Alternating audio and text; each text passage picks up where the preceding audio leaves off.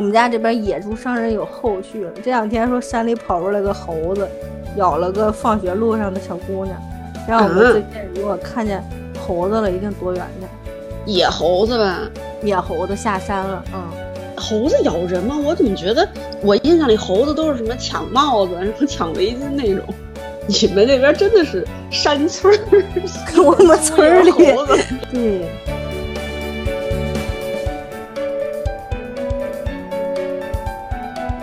大家好，欢迎收听宝妈云嘚吧，我是说了一丢丢的苏糖。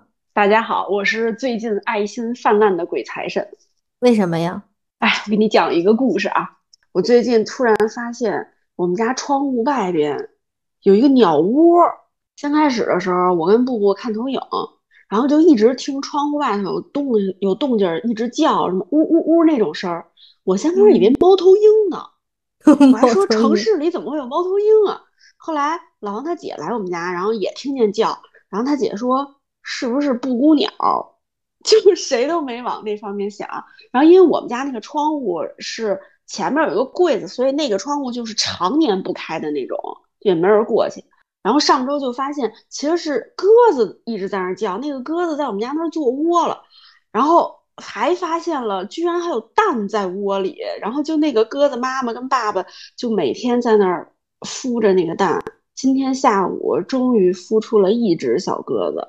虽然后来能看见几个蛋吗？好像至少有三个。我觉得，就有的时候它俩交换。就比如今天老王还特地查了一下，说是早晨十点到下午两点是爸爸孵着，然后 对妈妈出去找食儿，然后等妈妈回来再换，然后等于从下午两点到第二天早上十点是妈妈在那孵。然后他们俩今天上午十点交换的时候，我正好跟着刷碗，我就看见了，好像是三个蛋。然后等到下午几点呀？大概一两点钟的时候吧，就看见有一只小鸽子脑袋伸出来，就有嘴儿什么的。然后也不知道是他爸爸还是他妈妈还在那儿喂它呢。但是这个孵化过程，我就是觉得可怜天下父母心这件事儿，不光是人类，真的动物界也是。我就怕他俩找食儿辛苦什么的，我还给他搁了水，然后搁了那个小米儿什么，就菜什么，偷偷搁在就是他那个窗户等于一个拐角的这边这个窗户，因为我不敢直接开他那个窗户，怕他吓跑，然后他们也不敢过来吃。我就是明显感觉到，就是跟我们家对着我家阳台的那一窝乌鸦就完全不一样，就画风完全就不一样。他们就只吵是吗？不是那个，就一开始就是两个乌鸦嗷嗷的就叼那个树枝儿或者什么在那儿弄窝，然后我一开始以为他们就要在那儿久住了，然后后来发现他们是叼食儿回来，然后每次叼食儿回来就三四个脑袋，就跟三四个熊孩子似的，就在疯狂抢食儿，就跟那个能把他妈刀死那种感觉似的，你知道吗？都不容易，父母都不容易。我这两天就格外觉得感动，就是因为这个。嗯，然后之后，结果它小乌鸦长大之后，它们就走了。嗯，你还看到长大？我这今儿刚孵出来，还没看到长大。但是，但是前两天我又看见乌鸦往那儿叼树枝儿呢。我觉得是不是又要生了？就合着我们家这是个月子中心。但其实鸟类成活率好像挺低的。分鸟是吗？反正这个我看今天刚孵出一个，也不知道那两个蛋怎么着。企鹅孵蛋时间不也长吗？一样。对，就是因为它成天就是，哪怕晚上，比如我吃夜宵去厨房的时候，我看他们也在那儿，就是不睡觉，然后成宿成宿的就在那蛋上趴着。因为你想，卵生的动物，它完全在孵化过程中，好像得有三四十天了吧，它都不能离开那个小动物。它只要一起开那个蛋，不是温度就降了，他就前面全白干了，他就得一直在上面趴着。我说这个，哎呀，妈妈简直太辛苦了，就觉得特别感人。我觉得比我怀孕辛苦多了。妈妈这么辛苦，还要天天的催他们，就是就是等他们成长了之后，就开始变着法儿的跟妈妈作对，然后就觉得，哇，我这么辛苦，到底为了什么？是不是？就是你不当妈，你又永远也体会不到养个孩子有多费劲。对我们也不容易，还要想怎么解决孩子磨蹭的这个问题。对对对，不知道大家还记不记得，我们上一期一直在跟大家聊这个磨蹭的原因，那今天解决方案就来了。其实现在很多的观点都是说，越磨蹭越不能催。我现在每天在家里说快点的频率越来越高，但效果微乎其微。你越催吧，越容易制造紧张情绪，更容易造成慌乱和缓慢，并且让孩子有依赖性。你不催他，他就不去做。我也是看很多人都说催会造成什么依赖性，而且好像你一边催他，你再一直退让，就会让他觉得，哎，妈妈还能退让，那就说明还有时间，我还能再多磨蹭一点儿。最近经常听到自驱力这个词儿嘛，你越催他，他就越没有自我成长的机会，也没有培养自驱力的机会。我小时候这方面还挺厉害的，就从小上学都是自个儿。定闹钟，自己起床、洗漱、吃饭、上学。我爸妈那会儿上班早，我起的时候就我我和我奶奶了。我也从来没用我奶奶叫我起床，也没迟到过。所以你一直催的，其实变相的帮他承担了这些后果。那你这个自律性真的是挺好的。而且最不能接受的是，咱们一直催，真的很絮叨。我自个儿都能觉得我很絮叨。我小时候特别烦我妈唠叨，现在我已经往那个趋势走了。包括有时候我催我老公。也是夺命连环催，看着他就着急，他就说：“你怎么跟我妈似的？”哎，特别不能忍这句话。我，没错没错，我觉得老公这个就是，我突然想到了，好像每次孩子磨蹭到最后，然后你又不想吼他们的时候，老公就成了替罪羊。每次我特着急，他俩不忙，他俩不慌不忙的时候，尤其是比如出门有什么要紧事儿，不是出去玩那种，布布吃早餐在那磨蹭，刷牙洗脸在那磨蹭。然后老王就是那个天下老公出门前必做的三部曲：洗头、拉屎、刮胡子。反正最后我都肯定会跟老王吵起来。那个卡点儿洗头真的是不能忍。我就说你自己有这么多事儿做，你就不能比我们早起一会儿？你先把你自己这些乱七八糟事儿做了嘛，就不行。哎，宝妈们，咱都少说几次吧。他们爱动不动。他们要是不想动呀，你磨破嘴皮子都没有用，而且还容易让他们产生逆反和叛逆的情绪，得不偿失。孩子还学会了看你情绪，你前几遍心平气和的，他们能看出来；不到你要生气，哎，他们就不动。没错，我觉得布布现在看我微表情，看的比老王都准。我们经常就说，哎呀，孩子喊几遍都不动。其实隔空喊话对孩子来说，执行力是最低的一种方法。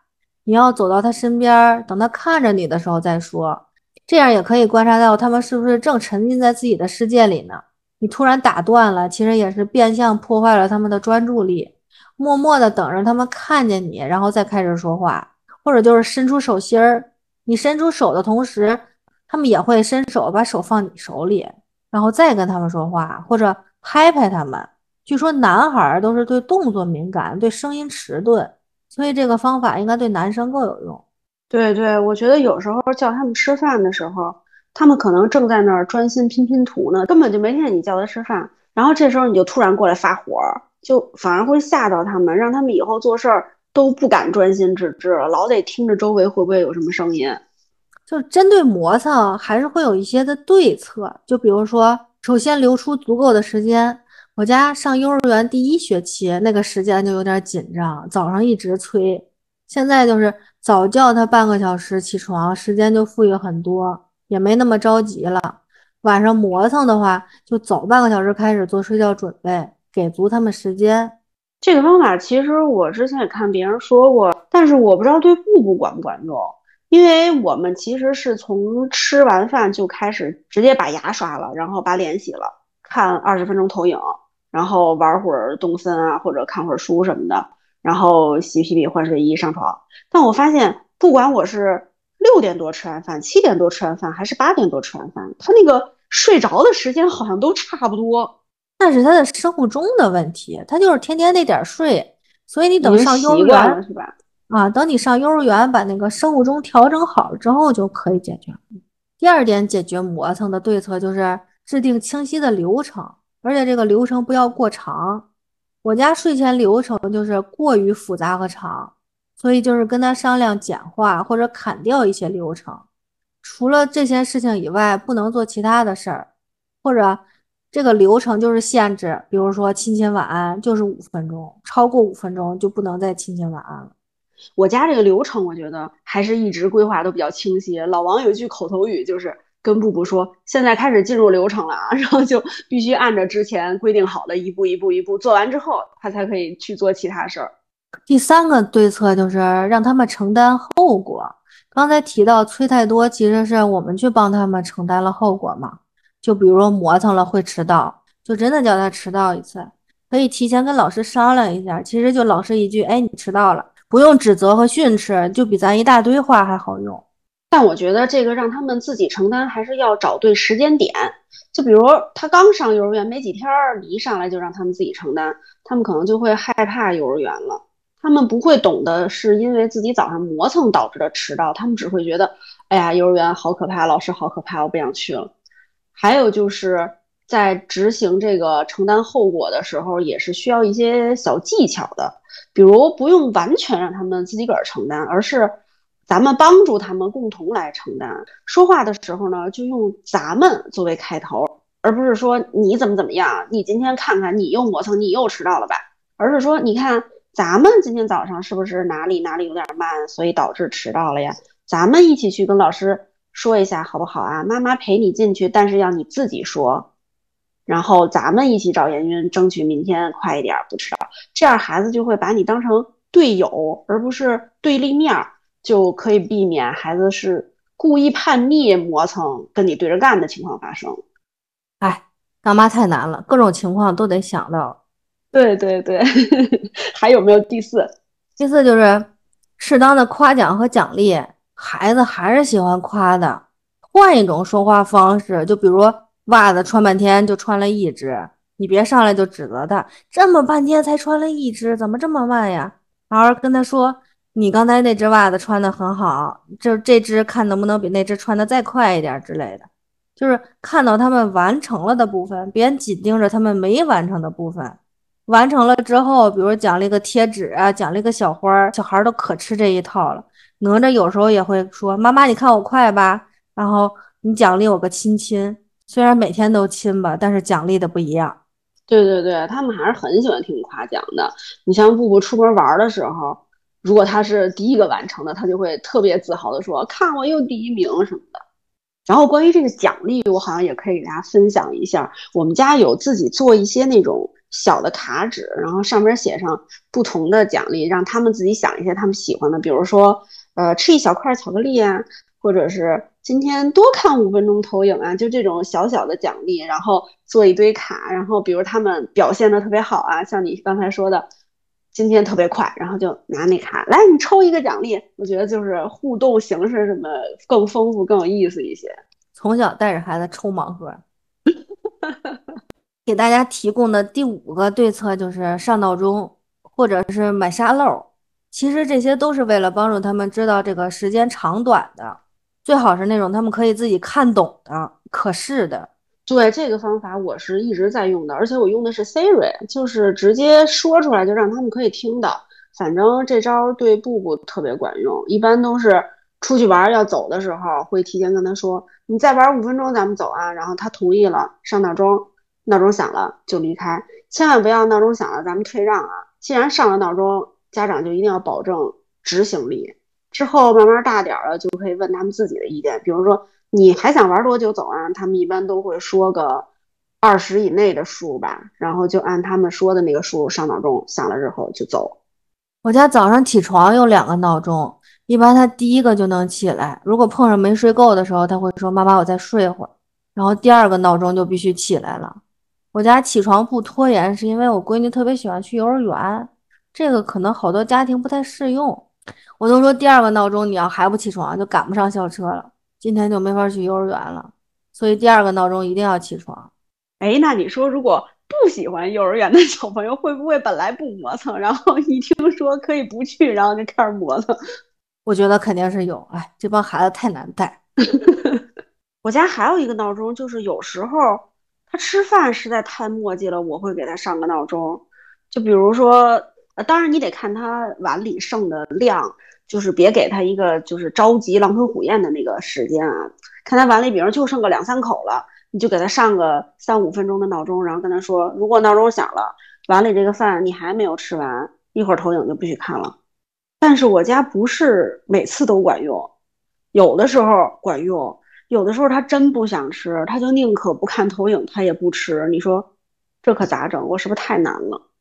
哎，就这个吃饭磨蹭真的是太难了，你催也不是，不催也不是，这个是个螺旋，是个死，是个死循环。就这个吃饭无解，是不是？